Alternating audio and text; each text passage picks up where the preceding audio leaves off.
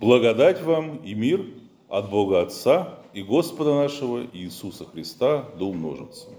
Мы встанем, чтобы выслушать Евангелие сегодняшнего дня, записанное евангелистом Иоанном в главе 15, стихи чтения с 10 по 17. «Если заповеди мои соблюдете, прибудете в любви моей, как и я соблюл заповеди Отца моего и пребываю в Его любви. Сие сказал я вам, да радость моя в вас прибудет, и радость ваша будет совершенна. Сия есть заповедь моя, да любите друг друга, как я возлюбил вас. Нет больше той любви, как если кто положит душу свою за друзей своих. Вы, друзья мои, если исполняете то, что я заповедую вам. Я уже не называю вас рабами, ибо раб не знает, что делает господин его, но я называю вас друзьями, потому что сказал вам все, что слышал от Отца моего. Не вы меня избрали, а я вас избрал и поставил вас, чтобы вы шли и приносили плод, и чтобы плод ваш пребывал, дабы чего не попросите от Отца во имя Мое, Он дал вам. Сие заповедую вам, да любите друг другу. Аминь. Это есть Святое Евангелие. Слава Тебе, Христос. Присаживайтесь, пожалуйста.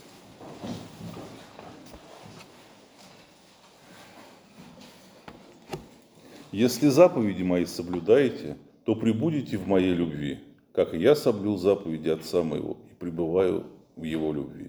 Это слова Христа. Единственное, что от нас требует Бог, это любить прежде всего Его. Всего две заповеди наиважнейшие. Первое. Возлюби Господа Бога своего больше отца, матери, детей, самой жизни. Больше всего. Ибо любить Бога – это значит любить жизнь во всех ее проявлениях, какой бы она ни была. Ибо Бог и есть жизнь. Без Бога жизни не существует в принципе. Бог – это единственный источник и даритель любой жизни. Других источников просто не существует. Он и есть наш истинный Отец. Бог во всем. Он и внутри нас, и снаружи, и везде. Так было всегда, так будет во веки веков. Все, что мы видим вокруг нас, лишь малая часть того, что Бог сотворил. Бог настолько велик, что даже любое воображение не может и тысячной доли представить его величие. Есть и вторая заповедь, подобная первой, о которой сейчас прочитано в Евангелии. Любите друг друга. При этом любите той любовью, какой Бог любит вас. Без лицемерия, приняв единственное в сердце закон Божий. Вот эти две простые заповеди, которые дают настоящую жизнь. Каждый человек – это дитя Божие. И относиться к нему, пожалуйста, присаживайтесь, следует так, как относится к Сыну Бога. Казалось бы, чего же проще? Возлюби Бога, возлюби ближнего, как самого себя. Но откуда тогда в мире столько зла? Потому что люди презрели эти две простые заповеди. Живут так, как будто Бога не существует. Вместо любви и сострадания мы кругом видим только ненависть и безразличие к чужому горю. Это действительно так. Даже наоборот – чем более высокомерен, эгоистичен и жесток человек, тем больше у него шансов занять ну, более высокое положение в человеческом сообществе. Так сказать, стать более успешным. И наоборот, проявление любви и сострадания зачастую воспринимается как какая-то слабость, неспособность отстоять собственные права, отстоять свои границы. А точнее, подчинить других собственной прихоти – вот все это вместе рождает повсюду легионы зла. А по-другому и быть не может, потому что доброта воспринимается скорее как слабость, а не как добродетель. Иисус предупреждал, если мир вас ненавидит, знайте, что меня прежде вас возненавидел. Если бы вы были от мира, то мир любил бы свое. А как вы не от мира, но я избрал вас от мира, потому и ненавидит вас мир. Знакомая картина. В обычной жизни люди зачастую безразлично относятся к чужому страданию. И даже наоборот, чужая доброта служит не примером, а скорее каким-то раздражающим фактором. Люди, которые поступают по-другому, не так, как принято в обществе, они выглядят как белые вороны. Вот хочет показаться, что он лучше других. Вот это наверняка лицемер. Вот какая-то такая напускная праведность. На самом деле он еще хуже. Просто вот делает почему-то так вот.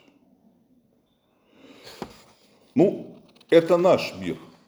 К сожалению, он такой. У нас нет другого мира. Мы живем в, ни- в нем, и поэтому тема нашей проповеди в миру, но не от мира.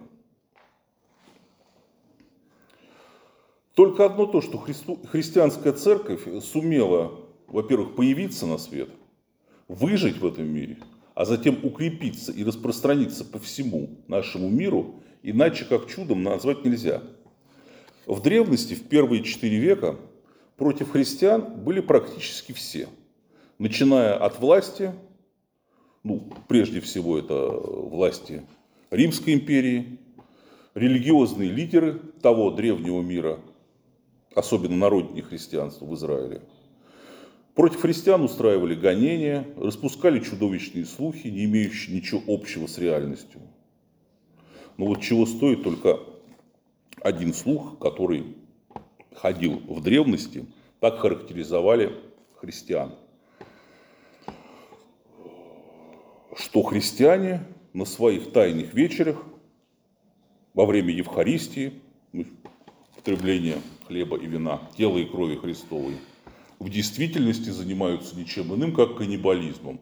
Берут младенцев, запекают их в хлеб, соответственно, все это потом разряжают, а когда новообращенный, пришедший к ним христианин, вот это все видит, уже вроде как поздно, он уже становится соучастником всего этого.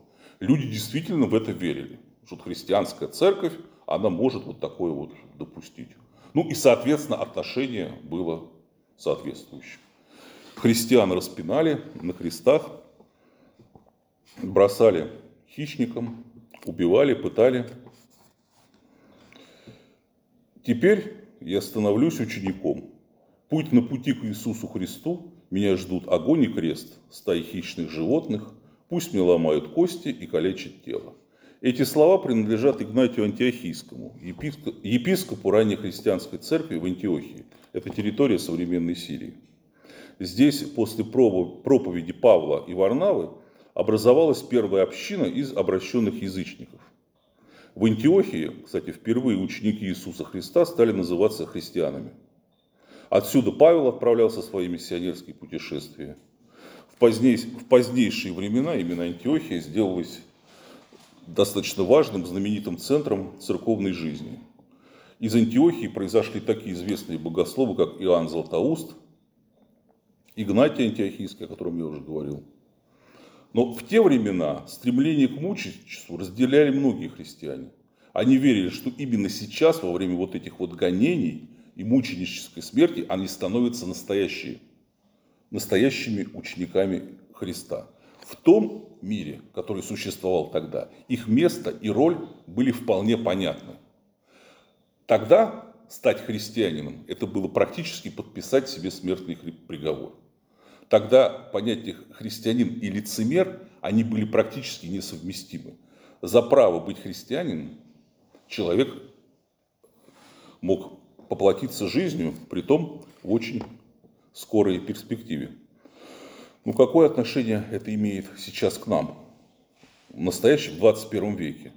Мы можем спокойно исповедовать нашу святую христианскую веру сейчас. В нашей стране это точно не запрещено. Мы приходим в церковь, мы приступаем к слову и таинству. Но не все так просто, как может показаться на первый взгляд. Если раньше все было понятно, то теперь, когда зло в мире стало нормой, даже многие христиане стали с этим смиряться. Да, человек называет себя христианином, но он продолжает жить в этом мире и продолжает подчиняться законам этого мира. То есть христианство из подлинной человеческой сущности превратилось в некую личину. И, к сожалению, многие прячутся за этой личиной.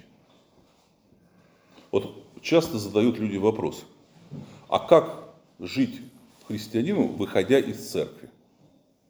Как реагировать на окружающее нас зло, которое повсюду? Надо ли нам противостоять этому злу, как-то, может быть, физически, или смириться с ним? Следует ли христианину как-то участвовать в общественно-политической жизни? Какую сторону выбрать? Как реагировать на то, когда вокруг тебя происходит вот такая вот очевидная несправедливость, и все это понимают? Как практически строить свою жизнь, вот, без витиеватых размышлений, а вот непосредственно? В своем послании к Эфесской церкви Павел сказал об этом. Его голос мы слышим сейчас, спустя две тысячи лет. Но он как нельзя более актуален именно для нашего времени.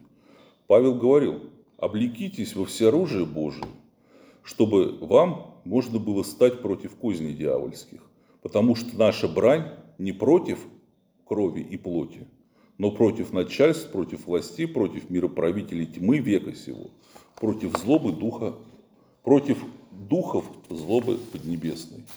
На сего примите все оружие Божие, дабы вы могли противостоять в день злой и преодолев устоять. Итак, станьте, припоясав чресло ваше истинную и облегшись в броню праведности, и обув ноги в готовность благовествовать мир. Вот подлинное оружие христианина. Это истина, которую мы можем почерпнуть из Слова Божия. Это праведность, о которой говорил Иисус, и готовность благовествовать мир. Христиане не отвечают злом на злом и силой на силу. Христиане не причиняют боль, даже в ответ на боль, а врачуют ее – не борются и не встают на чью-то сторону, а помогают тем, кто в этом нуждается. Место подлинного христианина рядом с теми, кому больно, с теми, кого унизили, с теми, с кем поступили несправедливо. Но не для того, чтобы помочь ему отомстить своим обидчикам. Этим бы мы причиняли только вред его душе. А для того, чтобы утешить и помочь ему преодолеть эти испытания. Боль, страдания – это прежде всего испытание – которое допускает Бог. И любой человек должен через это пройти. Сейчас место христианина очень просто определяется. Мы все свидетели тех событий, которые сейчас происходят.